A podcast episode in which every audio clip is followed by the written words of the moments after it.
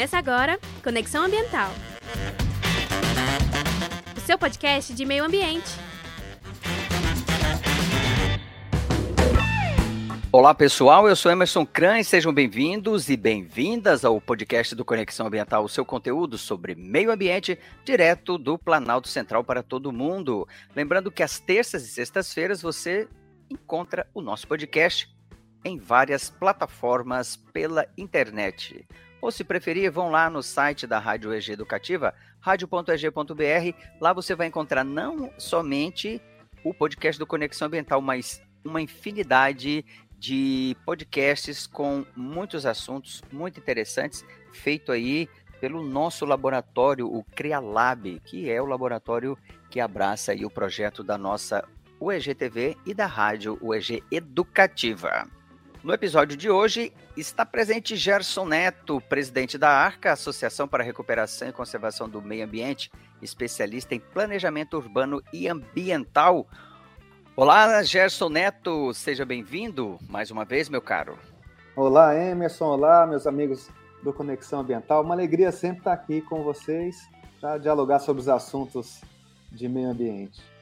Muito bem, muito bem. Ó, lembrando a quem nos ouve, quem nos segue, quem participa aí da, da, da audiência do nosso podcast, é, esta semana, esta semana que vai culminar lá na sexta-feira, no dia 28 de abril, lembrando aí que 28 de abril é comemorado o Dia Mundial da Educação. É uma data para a gente refletir aí sobre a formação educacional da nossa população né, brasileira e também debater os problemas que ainda enfrentamos com a qualidade do nosso ensino. A gente sabe que ainda são, são muitos os desafios que cercam o tema no nosso país. Mas a UEG-TV e a Rádio EG Educativa quer destacar aí os impactos da presença da educação na vida das pessoas e da comunidade. Entre esses desafios é, mais atuais, ô Gerson, e a gente vai tocar neles aqui no podcast desta terça-feira e no de sexta-feira também, o que fazer com o novo ensino médio, esse debate que voltou aí sobre o novo ensino médio e a crescente onda de violência aí que assolam as escolas para a gente fazer tudo junto aí, vamos, vamos é, chamar as notícias que a gente traz, porque dentro delas, junto com elas, a gente vai discutir aí, é, mesmo que superficialmente, fazer menções, mas para ajudar na reflexão aí dos nossos ouvintes. E a primeira notícia que a gente traz, o Neto, é lá do site Conexão Planeta. Pesquisador brasileiro de 17 anos ganha prêmio internacional ao criar repelente e inseticida de baixo custo com fruto da Amazônia. Mas vamos falar desse jovem pesquisador brasileiro que é o Gustavo Botega Serra, como a gente disse, 17 anos, e ele já está brilhando lá fora.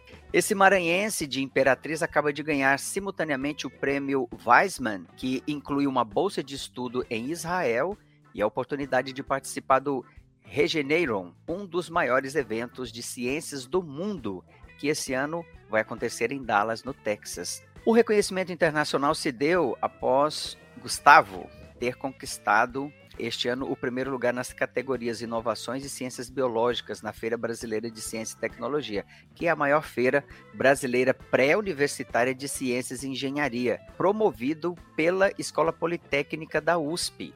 E com a ajuda do seu orientador, o Gustavo fez parte do programa Cientista Aprendiz, que é vinculado aí à Universidade Estadual da região Tocantina do Maranhão. E o que, que ele fez? Ele desenvolveu um larvicida inseticida e repelentes naturais de baixo custo, feitos com os princípios ativos do tucumirim, que é um fruto encontrado em abundância na Amazônia e muito utilizado pelas comunidades rurais para prevenir e tratar picadas de inseto. Não havia nenhuma comprovação científica da eficácia desse fruto, ou seja, esse conhecimento era apenas popular. Então, o que que o Gustavo fez? Uma série de experimentos e desenvolveram um fármaco sustentável de baixo custo chamado Pharmacaule, que é dividido entre repelente infantil, adulto, animal e antipragas. Que maravilha! Achei assim legal por, por vários fatores. Por ser um jovem cientista, por ser um jovem cientista da região norte e de ter aproveitado um conhecimento popular e transformado isso num fármaco. Já era utilizado né, pela população amazonense, mas ele transformar isso num produto e talvez, eu digo aqui, não conheço, é mais eficaz, um pouco mais eficaz, né? Isso é, é, claro, é incrível, mostra o potencial que nós temos a, ainda inexplorado da nossa nosso conhecimento popular e também da nossa biodiversidade. É importante notar que assim o, o, o Gustavo, é Gustavo, não é? Ele, Isso. Ele, ele, claro, ele é um menino muito inteligente, mas é, a gente ampliando os processos educativos e ensinando as técnicas, a metodologia, isso não é uma coisa muito difícil de ser desenvolvida e multiplicada no Brasil. Uhum, então ele pegou entendo. um conhecimento popular, uma fruta que ele, que ele já sabia que servia para isso, ele só a, aplicou as técnicas que aí sim precisa de conhecimento científico de separação dos componentes, dos ativos, componentes uhum. ativos dessa fruta, testou esses componentes para testes é, é, é, de laboratório, nos testes com os insetos. Não é uma metodologia difícil de ser aplicada, é uma coisa uhum. simples. Uhum. O que a gente precisa é de estrutura dentro das escolas com laboratórios para desenvolvimento desse tipo de pesquisa, incentivo, né, apoio, aí inclui recursos, bolsas, para que esses cientistas consigam desenvolver esses projetos e vivam com independência e dignidade para poder se dedicar a, essa, a, essas pesquisas. O potencial de transformação e inovação que o Brasil tem é, a partir desse conhecimento de, tradicional e também capacidade das suas escolas e da, das suas crianças, do seu povo, é gigantesco. Né? Esse menino uhum. é a uhum. prova disso. E a gente tem tanta. A gente precisa multiplicar esses, esses, projetos de fomento à pesquisa, sabe, Emerson? A gente vê muitas vezes isso tratado como querela. Isso é. O inventor não é um cara que fica em casa, trancado em casa mais, inventando a partir de desenhos que ele faz num caderno. O uhum. inovador é esse que faz a pesquisa, conhece a metodologia para desenvolver tanto os testes quanto é, de química para separar os componentes, para separar álcool, álcools de, de, de óleo dentro da, de um fruto como o tucum e é, achar, desenvolver seriamente como é que você faz uma nova alternativa de repelentes que possivelmente seria, serão, serão menos tóxicos para o meio ambiente e também menos agressivos para as pessoas que usam. Né? Exato, o Gerson. E explorando um produto que é local, com uma tecnologia local e os recursos advindos dessa comercialização é, fica no local também, principalmente se a possibilidade de um laboratório local explorar este produto. Então, dentro do que você fala, essa perspectiva de que, por exemplo, se as escolas tivessem a estrutura e o acesso a esse tipo de situação ao qual o Gustavo se viu beneficiado forem maiores, haverão mil outros Gustavos e Gustavas, meninos e meninas que a gente sabe que, que estão ávidos por esse tipo de conhecimento, mas enfim, que à medida que dão um passo, é o funil que regula isso de forma assim triste, né? De uma certa forma, porque poucos chegam lá na frente, né? É, nós mesmos na Arca estamos desenvolvendo é, Emerson, um, pro, um, projeto de banco de sementes, junto com, os, com, as universidades, institutos de ensino, especialmente os públicos, mas é claro que podemos também abrigar alguns particulares, especialmente fundações e, uhum. e o uhum. pessoal que está espalhado pelo Cerrado. O objetivo é criar bolsas de pesquisa e também iniciação científica, porque isso aí tem que começar assim, incentivando os jovens, incentivando desde a graduação incentivando é, os pesquisadores de mestrado e doutorado e os professores pesquisadores a desenvolver os projetos e depois criar uma rede de multiplicação da, do acesso a esse conhecimento produzido. Então, é, é uma rede de, de sementes do Cerrado, mais uma rede baseada nas universidades, uhum. que multiplique a coleta dessas sementes e que também desenvolva isso muito ligando educação com o meio ambiente, que desenvolva as, as, técnicas de guarda, de processamento dessas sementes. Então tem semente que precisa ser lavada com água, tem semente que precisa ser que não pode ser lavada com água porque ela estraga. Processo uhum. de tratamento antifúngico, como você, você, guarda isso, se é numa, num freezer, se é numa, numa prateleira, numa sala temperatura ambiente. Sei. É, Legal. como você faz para quebrar as dormências, Uhum. porque nós temos catalogados no Cerrado cerca de 12 mil espécies de vegetais e plantas, Isso. incluindo árvores, arbóreas, gramíneas, mas domesticadas para reprodução em viveiro, acredito que é entre 50 e 100, olhe lá. Uau! Para processo de reflorestamento agora, Emerson, a gente vai fazer reflorestamento com uma biodiversidade muito ruim, muito baixa. Fraca, a Isso. gente pode até dizer. Fraco. A gente precisa desenvolver, além de Aham. simplificação biológica, porque as matrizes são sempre as mesmas. Então a gente Uhum. precisa começar a desenvolver processos maiores, tanto de pesquisa quanto de estruturas para guardar sementes, para nos preparar. Eu acredito que daqui a cinco anos, Emerson, as mudanças climáticas já trouxeram uma realidade tão dura que será Uhum. nesse- não, não, a gente não vai precisar mais debater, será necessário sair plantando, reflorestando, especialmente Certo. as áreas de mata ciliar de rio e nascentes, né? Exato. Então, é, a gente precisa ter as sementes para fazer isso daqui a cinco anos. isso. E precisamos de pessoal para pesquisa, precisamos de recurso, enfim. E a escola como o é o espaço natural de se começar a incentivar esses jovens e essas jovens cientistas a focar o olhar para esse grande processo de educação, a qual a ciência, em todas as suas horizontalidades e verticalidades, está inserida. Então, É. há muito trabalho. Muito trabalho. Nós estamos, inclusive, com um diálogo pela ARCA com Sim. Sandra Máximo, que é pró-reitora de extensão de vocês, da, da UEG, Que em, legal. em só. Anápolis. E ela tem Uhum. um projeto de extensão muito interessante lá, chamado Cerrado Urbano, que faz é, plantio de árvores na, na cidade e também está tá querendo fazer, dentro do, do viveiro da, da UEG lá em Anápolis, é, a reprodução de ervas medicinais e aromáticas. Então a gente tá, já está em, em- em conversas para a gente ampliar, para levar para lá também a rede de sementes, é, estabelecer ali é, grupos de coleta na época da coleta das sementes, que começa Uhum. lá para agosto, né? Agosto, setembro, outubro são a época que as sementes do cerrado saem, né? Que- O Exato. cerrado, o cerrado ele é um, ambi- um, um bioma tão é, inteligente. Ele tem um período chuvoso e um período seco. Então, geralmente, quase todas as árvores elas soltam as sementes no final do período seco para no período chuvoso as sementes se encontrarem uma, um, um ambiente favorável para germinar e, e crescer e aproveitar todo o período chuvoso para se consolidar antes do próximo período seco que ela vai ter que enfrentar sem água. Então a gente tem um ciclo muito fechadinho assim no cerrado, Exato. E inteligente, né? Inteligente. Exato. É, Neto, vamos para a próxima notícia?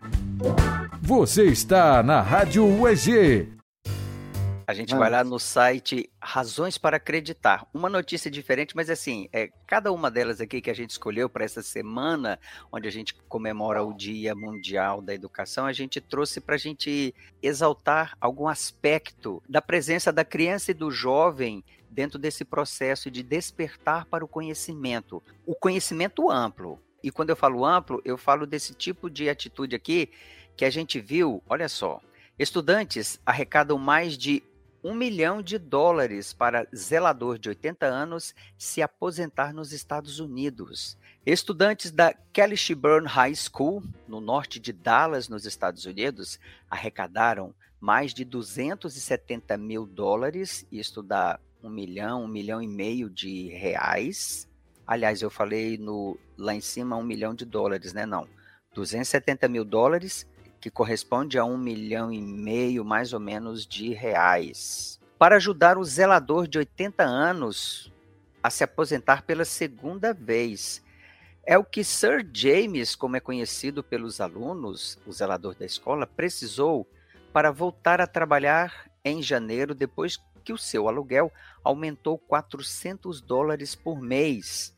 Os alunos então criaram uma vaquinha online e a compartilharam no TikTok na esperança de levantar 10 mil dólares e acabaram conseguindo aí mais de 270 mil dólares. Entre aspas, olha o depoimento de um dos, de um dos jovens né, que ajudou. Quando vi no corredor, partiu meu coração, disse o aluno que iniciou a campanha. Ninguém nessa idade deveria estar trabalhando, eles deveriam poder viver o resto de suas vidas em paz, completou Grayson Turman, o autor aí da campanha. Gerson, emocionei com essa notícia. Porque é, ela está no outro patamar do que a gente vai conversar aqui com outras notícias que a gente trouxe em relação aí ao conhecimento, mas a gente está falando aqui de o desenvolvimento das emoções, de perceber o outro. É, e da atenção da comunidade às pessoas que estão em dificuldade na comunidade. Isso a escola uhum. também é uma coisa interessante a ser trabalhada na escola e essas crianças estão com bons professores para tomar essa iniciativa. Tem um outro assunto de fundo, Emerson, que aparece nessa notícia.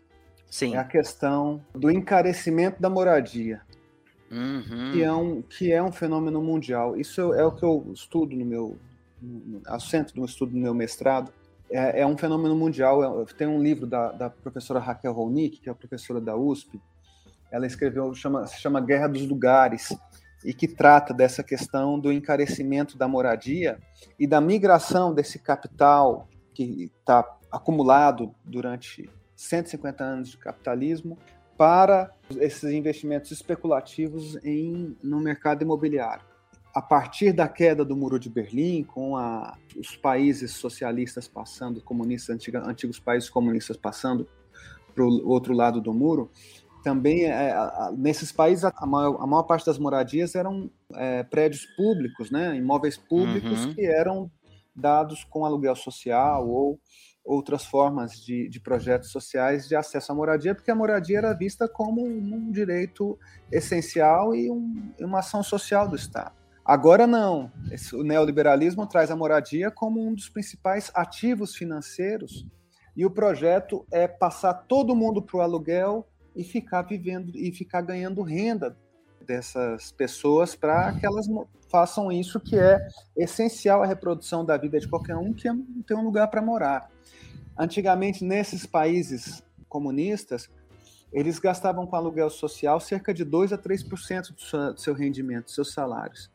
Hum. Hoje, isso já está entre 30% e 50%.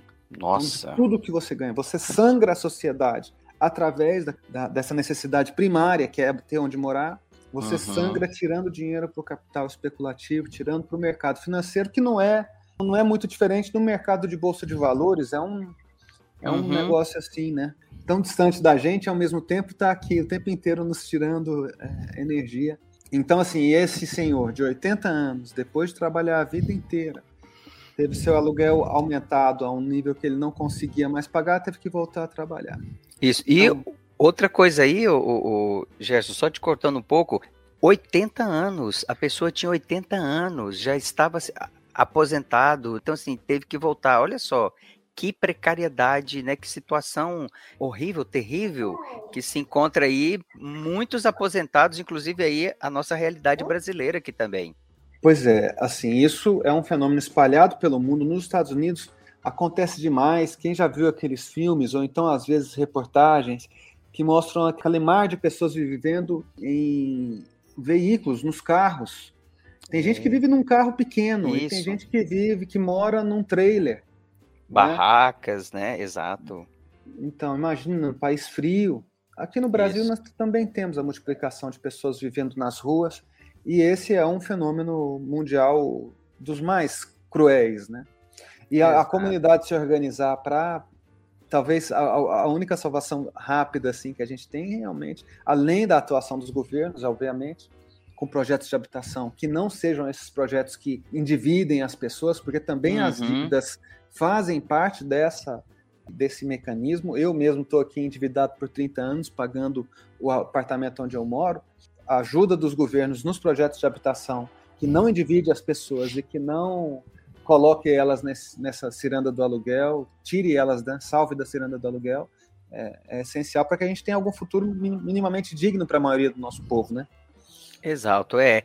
E que, é, assim, voltando à notícia, Gerson, espero, assim, que esse tipo de atitude, essa maturidade emocional de estudantes, como da notícia aqui, é, continue a crescer e continue a dar perspectivas de olhar o mundo com outros olhos para pessoas que ainda assim estão formando é, o seu caráter, formando a sua percepção, a sua visão de olhar o mundo com olhos é, com mais justiça, para, para perceber essas, essas várias misérias e violências que assolam a nossa sociedade.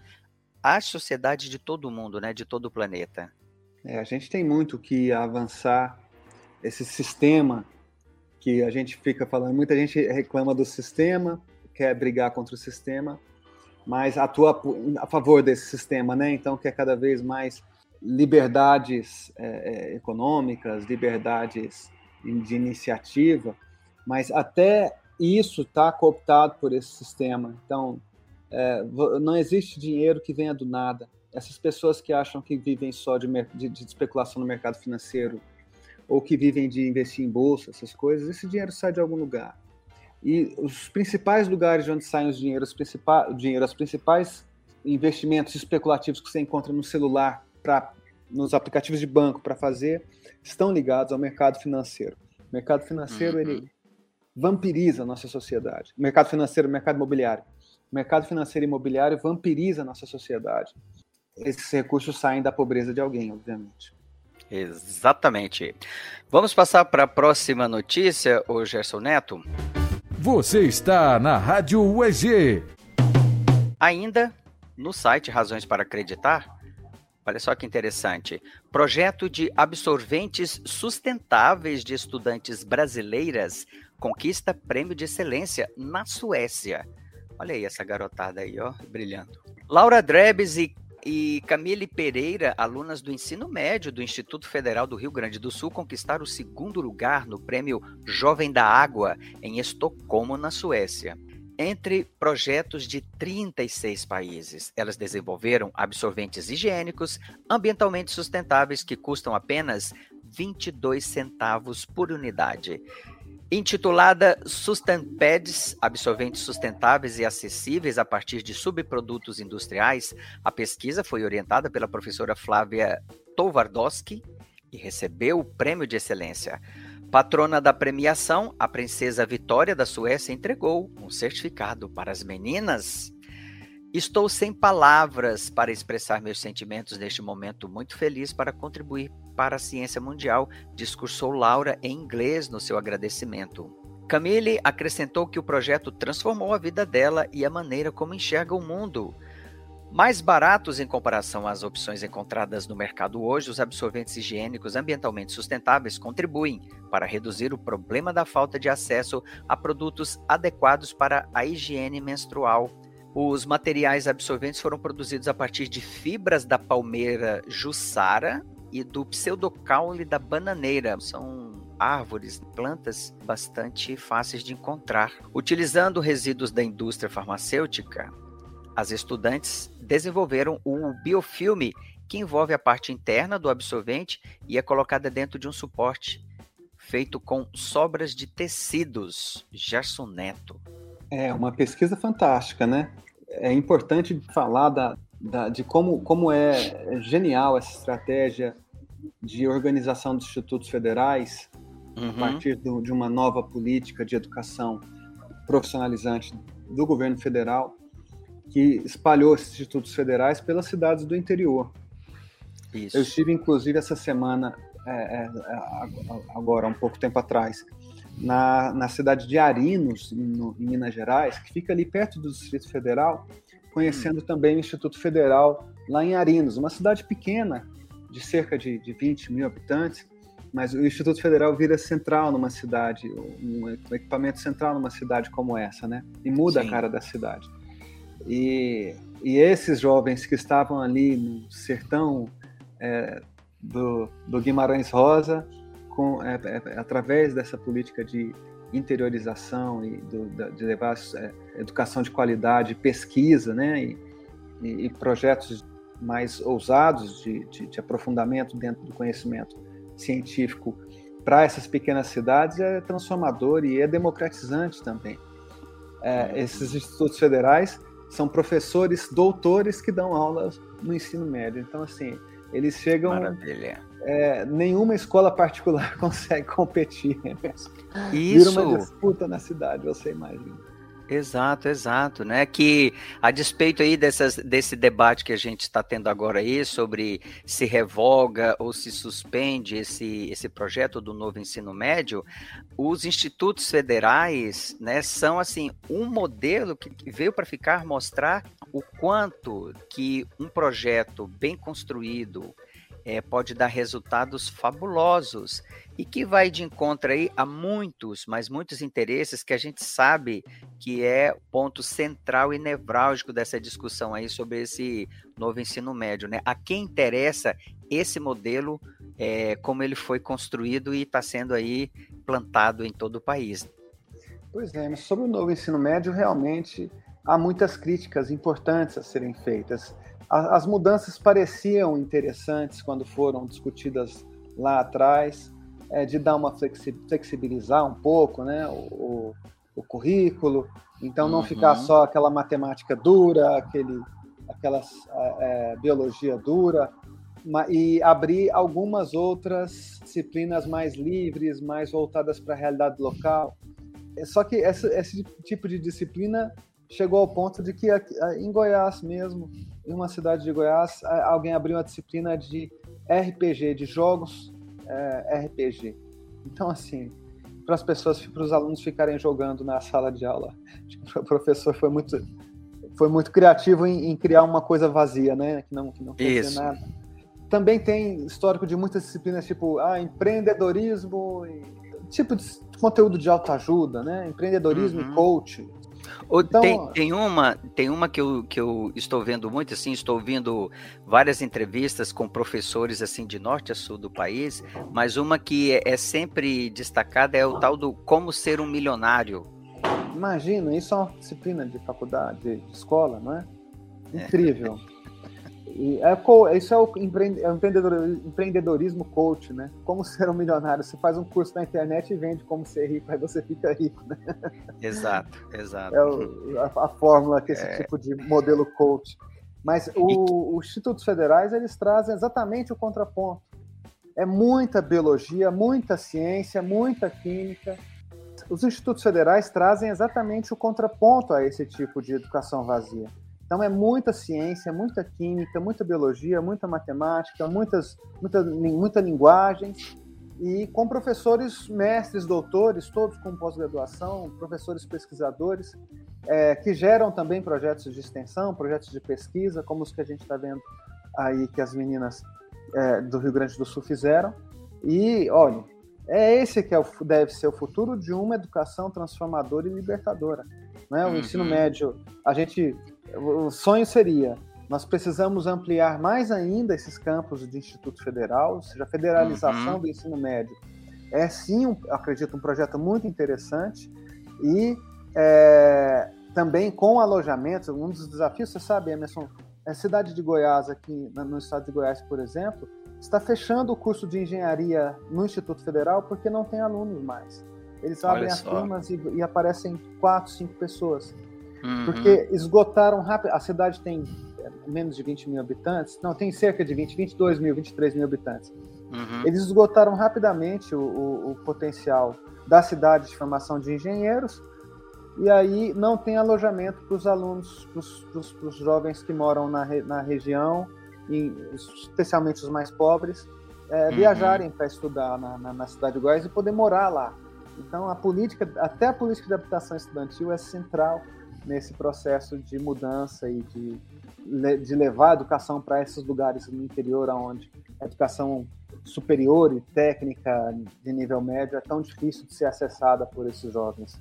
Por isso, Gerson, que uma solução, inclusive teve um deputado fazendo um discurso na Câmara dias desses, de que o sonho dele seria ver todo estudante fazendo o que ele quisesse, né? Mas que para isso uma das alternativas, né, seria o governo conceder um voucher educação para que o estudante pudesse escolher qualquer escola particular que ele quisesse no país para fazer isso. Uh, né? Uma jogada muito inteligente aí do empresariado ligado à educação.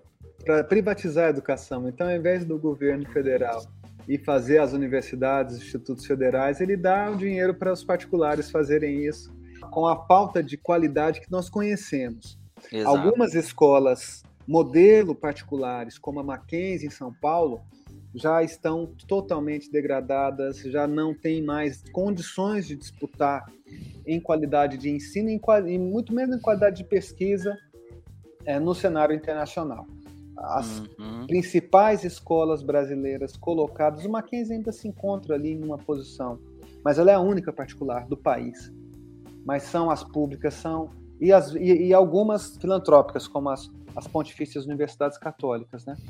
mas a, uhum. as melhores são as, as públicas não têm não tem eles não conseguem competir exatamente porque nessa ciranda de altos custos e de grandes é, necessidades e de empobrecimento da população. Eles não conseguem eles ficam aqui, desesperados né por conseguir é, manter preços é, competitivos, competitivos, e acabam degradando sua qualidade de ensino de pesquisa e extensão. Exato muito bem, chegamos ao final aqui do nosso podcast de hoje. Lembrando aí que esta semana, esse podcast nós estamos gravando antes, mas ele será exibido na terça-feira, na semana aí que a gente comemora o Dia Mundial da Educação, que é o dia 28 de abril, na sexta-feira, né? E que a UEG TV e a Rádio UEG Educativa fazem uma desenvolvem uma programação aí especial voltada para esta semana e para o dia 28 de abril. Gerson Neto, muito obrigado, meu caro, é, pela sua participação. Te espero sexta-feira para a gente trazer mais informações aqui. Eu que agradeço imensamente, Emerson, e a gente achando que fosse falar menos por, por falar de educação, acho que é. acabamos fazendo até um programa mais longo, né? Exatamente, foi sim, viu? Olha, deixa eu só dizer que o nosso, o nosso material bruto aqui já chegou a 37 minutos, né? Essa gravação, né? Mas enfim. É isso mesmo, educação precisa disso mesmo que você falou aí, né? Debate, sempre, né? Uma reflexão, é um processo, né? Já diriam os educadores, os pesquisadores de educação no país todo. É isso mesmo, a gente tem muito que tem que, tem que dialogar e avançar, e precisa de recursos, né? Recursos, Exatamente. esforço e políticas públicas é, é, acertadas, bem conduzidas. É isso aí. Fale conosco pelas redes sociais da Rádio EG Educativa ou do Conexão Ambiental, nosso WhatsApp. Você já conhece, 62 3522 5624. Até o nosso próximo podcast.